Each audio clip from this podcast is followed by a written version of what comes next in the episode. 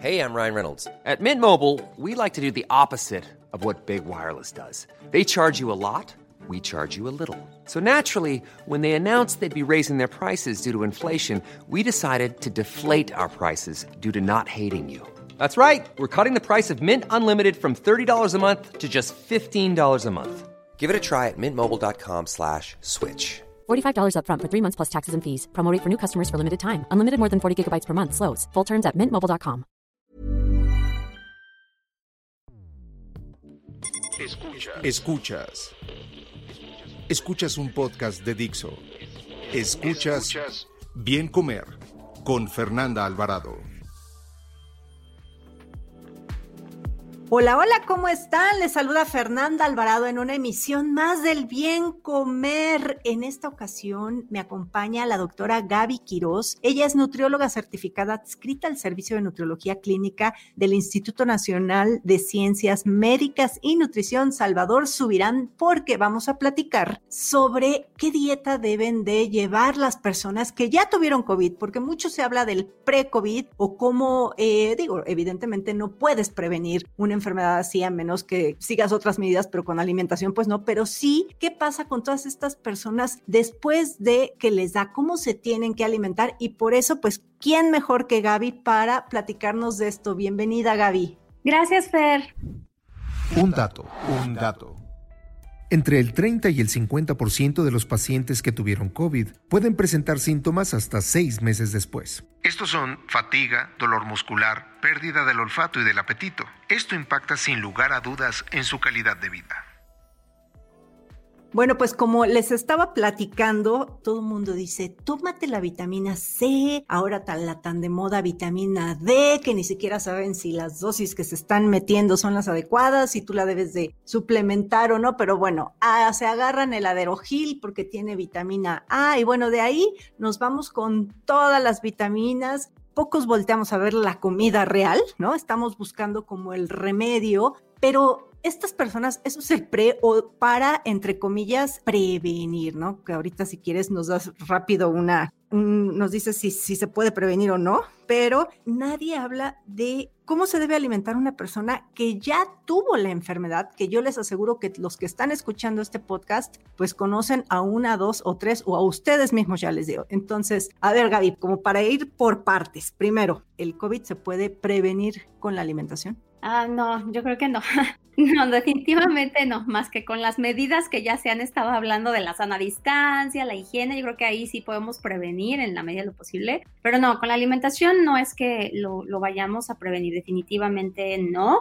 Yo creo que más bien lo que puede pasar con la alimentación es que nuestro cuerpo pueda tener todas las herramientas para que si nos infectamos, pues eh, salgamos lo mejor librados, ¿no? O sea, que preparemos, digo, se habla, como tú dices, mucho de reforzar el sistema inmunológico y pues esto no es más que estar sano, ¿no? O sea, esta parte no, no es que nada más con vitamina C, no es nada más que tenga el cóctel de vitamina C, D y E, y, eh, o sea, no es así, sino que interviene inclusive la cantidad de músculo que tengamos, cuánta grasa hay en nuestro cuerpo, también interviene mucho el control si, de enfermedades, ¿no? Que si ya eh, somos personas o hay personas que tienen algún tipo de enfermedad crónica, qué tan controlados estén, porque obviamente si una persona eh, tiene alguna enfermedad crónica no transmisible como diabetes, hipertensión o cualquier otra que no esté controlada y además no le ayuda en su constitución de su composición corporal y todavía pues no se alimenta bien, pues claro que el escenario quizá no sea muy alentador. Entonces, más bien yo creo que esta cuestión de la alimentación nos ayuda a estar preparados para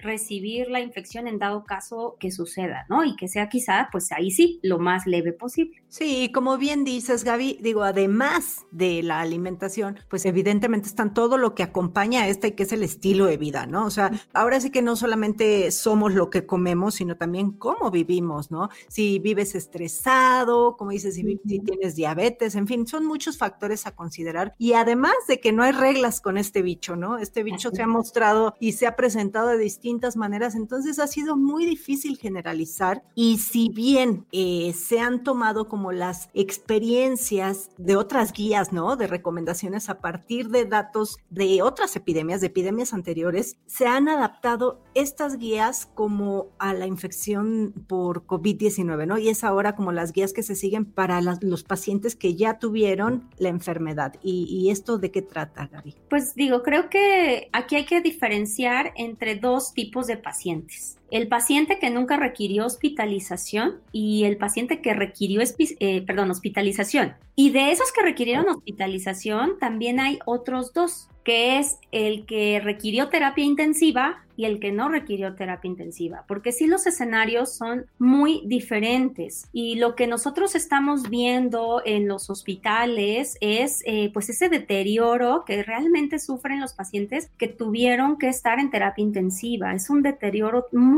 grande y que también va a depender de los días que estuvieron en la terapia intensiva, porque a mayor tiempo de estancia, el impacto, sobre todo a nivel eh, muscular, en la debilidad muscular, es, eh, es terrible. Entonces creo que ahí son varios escenarios que hay que tomar en cuenta, ¿no? Esa persona que requirió a la mejor hospitalización, pues tiene otras características muy diferentes de la que no requirió hospitalización y de la que estuvo en casa. Lo que sé es que eh, algunos pacientes tienden a tener un mayor riesgo de, pues de lo que estás diciendo, de sarcopenia, o sea, de pérdida de masa muscular justamente por el tiempo que están ahí en la cama, pero también de desnutrición, ¿no? Entonces, ok, a ver, pensemos en, en estas personas que sí perdieron masa muscular y que se les diagnostica desnutrición. Evidentemente, bueno, todo lo que se habla en estos podcasts es general porque cada paciente tendrá que llevar recomendaciones personalizadas, ¿no? Pero, por ejemplo, enfocándonos un poquito al tipo de alimentación general, repito, porque también habría que ver si esta persona que salió de COVID tiene diabetes o hipertensión, o es un niño, o es un adulto de la tercera edad, en fin, son un chorro de cosas que analizar. Pero bueno, en general, hablemos eh, un paciente, eh, entre comillas, sano, ¿no? Joven, que va saliendo de, esta enfermedad, ¿cómo, en qué tendría que basar más su alimentación? No sé, te pregunto en proteínas, en grasas, frutas, o sea, ¿en qué tipo de alimentos tendría que poner mayor foco? Esta infección es una infección severa, entonces eh, el gasto de calorías que le condiciona al organismo para generar todas las células del sistema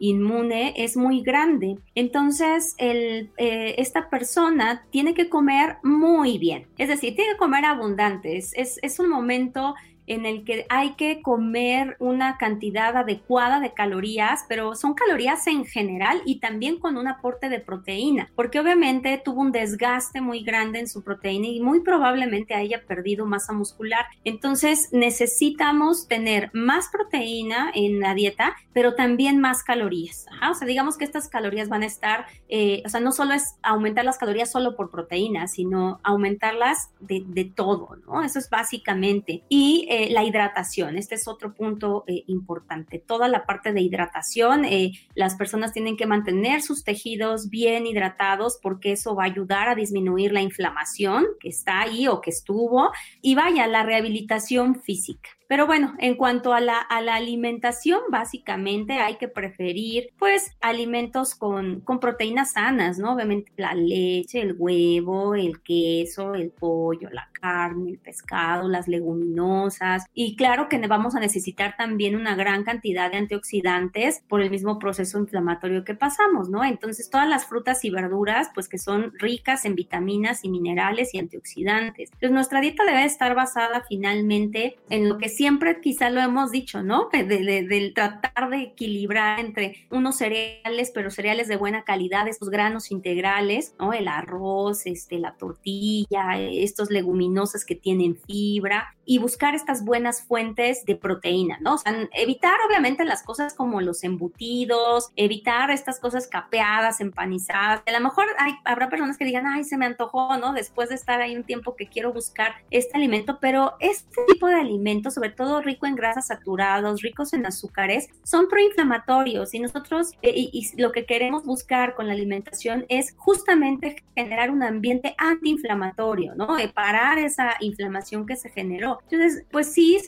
recomendable que no busquen estos alimentos altos en azúcares, altos en, en grasas, porque eh, estaríamos promoviendo a justamente más inflamación en lugar de detenerla. Y Gaby, a ver, mencionaste un alimento que causa mucha controversia. Le dijiste leche. O sea, tú si, si el paciente tolera bien la lactosa y no tiene ningún tipo de alergia, ¿la leche es un buen alimento? Claro que sí, es, es un alimento muy completo. Claro que sí, es, es, una muy buena fuente y además la leche también es rica en cisteína y la cisteína es parte de un aminoácido esencial para la formación del glutatión, ¿no? Que es un potente antioxidante en el organismo. Entonces, claro que sí, la leche tendría que estar también si se tolera, si les gusta, si es parte de la dieta del individuo, no habría por qué quitarla. Sí, no, no, yo es, esa, esa moda que ojalá pase ya, este, de quitar lácteos, porque digo, entiendo que en ciertas condiciones los lácteos puedes que no sean tus mejores amigos, pero eso no quiere decir que los lácteos sean malos. Y también entiendo que hay gente que no le gustan, también se respeta, pero de eso a que sean el demonio, que te provoquen cáncer y que no los puedas consumir cuando estás enfermo de lo que sea, qué bueno que haces la aclaración, Gaby. Perdón, y como tú dices, o sea, acuérdense que esto es como muy individual, ¿no? Entonces a lo mejor alguien puede decir, no es cierto, porque a mí me dijeron que a mí me provocaba, ah, ok, pero a lo mejor a esa persona sí le provocaba, ¿no? Pero como dijiste, de manera hablando en general, pues no, no habría por qué quitarlos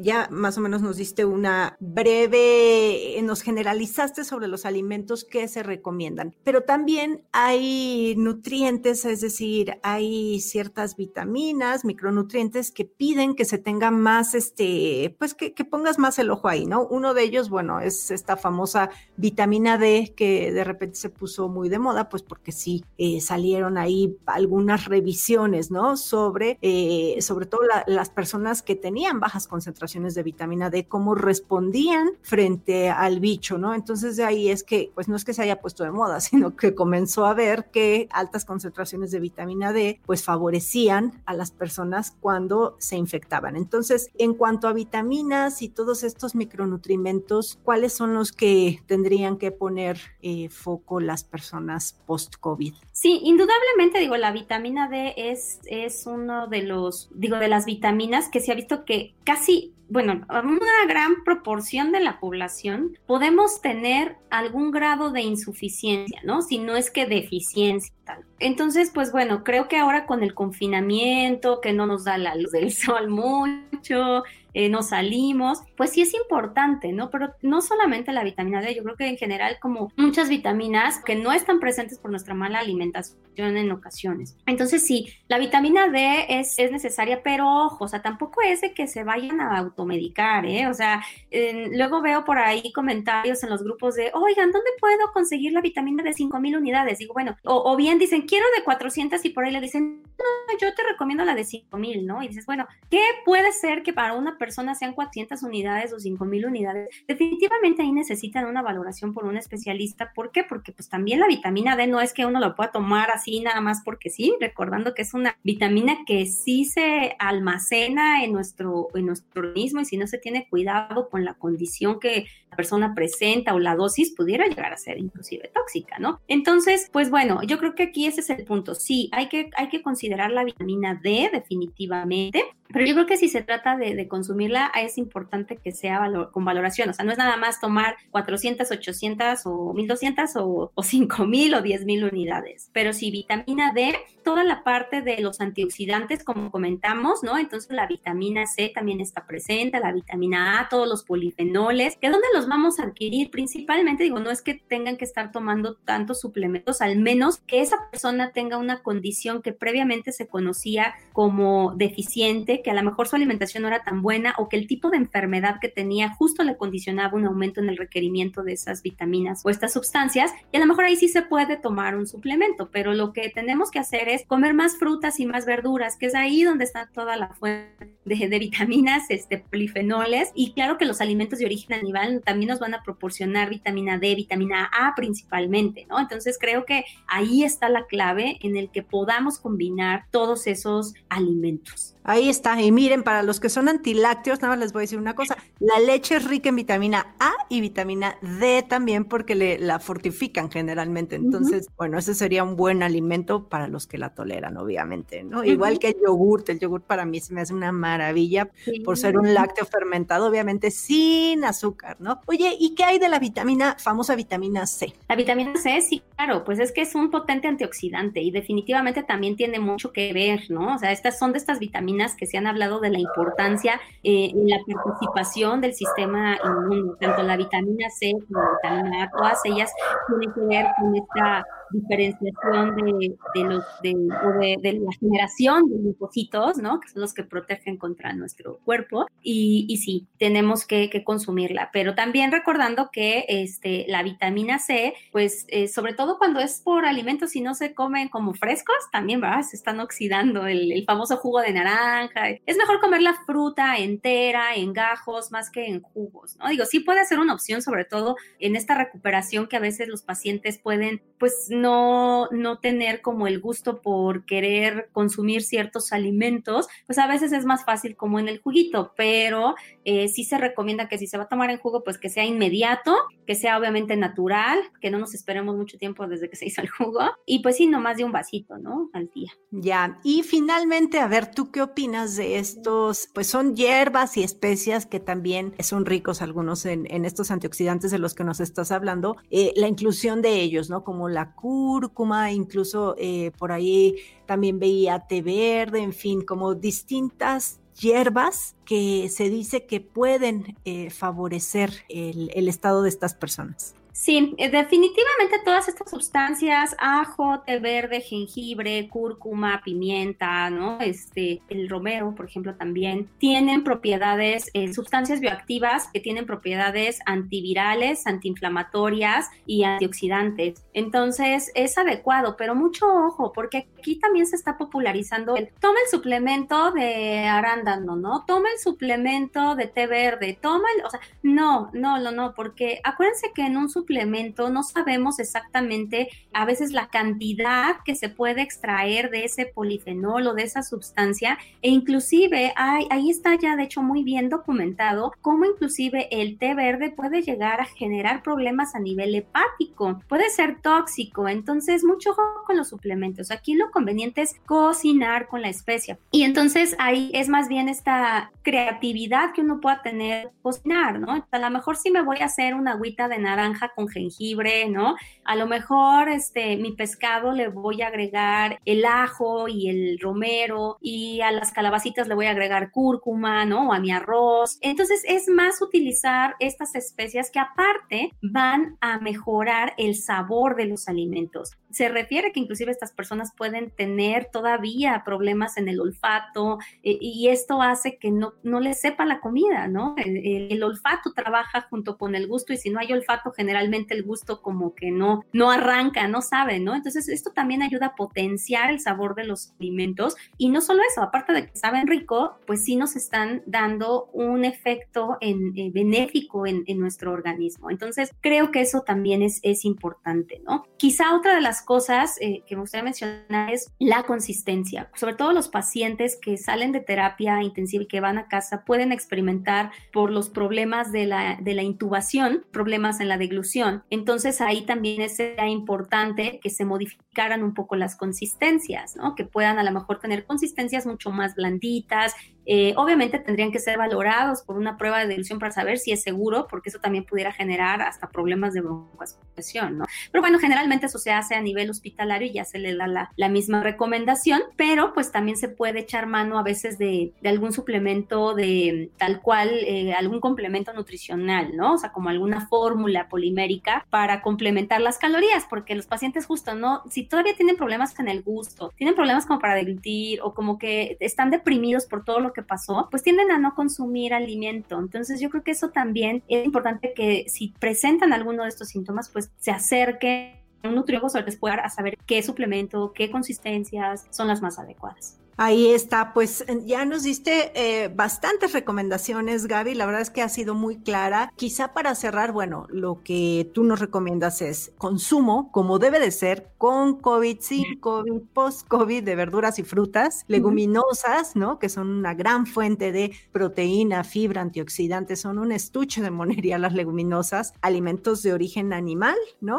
Mencionaste que no sean ricos en, en grasas, es decir, que no tengan grasa visible, ¿no? Vamos a, irnos por las carnes más magras. Y también metiste los lácteos, ¿no? Lácteos, este, si las personas los toleran. Y pues hablaríamos de todo lo que son semillitas, ¿no? Semillitas y las eh, hierbas y especias de las que platicamos, ¿es así? Y agua, ¿no? Suficiente, suficiente, agua. Suficiente agua, así es, sí. Por lo menos y sus dos litros de agua al día para mantenerse bien hidratados y hidratar los, las mucosas. Gaby, pues algo más que quieras agregar a toda esta valiosa información.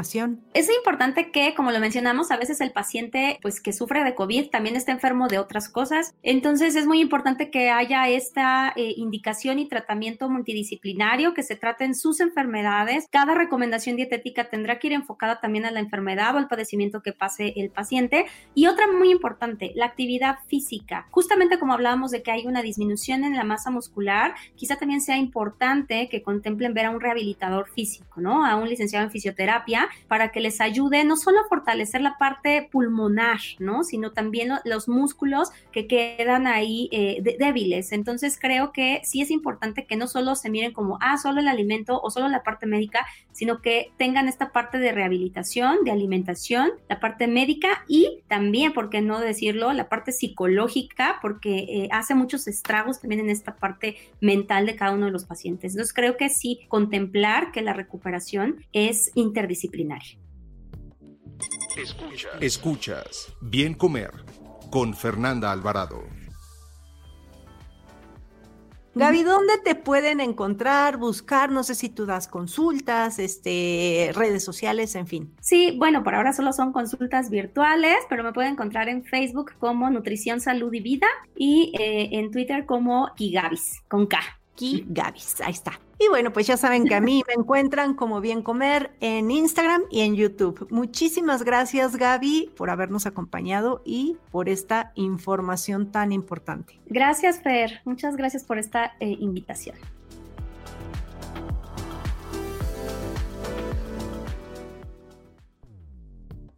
Dixo presentó Bien Comer con Fernanda Alvarado.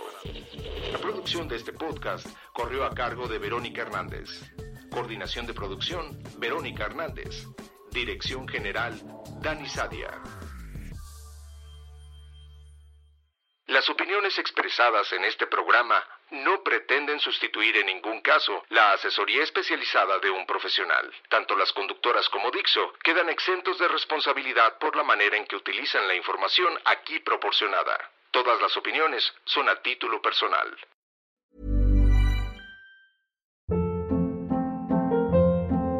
Hold up. What was that? Boring. No flavor. That was as bad as those leftovers you ate all week. Kiki Palmer here, and it's time to say hello to something fresh and guilt-free. Hello Fresh. Jazz up dinner with pecan-crusted chicken or garlic butter shrimp scampi. Now that's music to my mouth. Hello Fresh. Let's get this dinner party started. Discover all the delicious possibilities at hellofresh.com.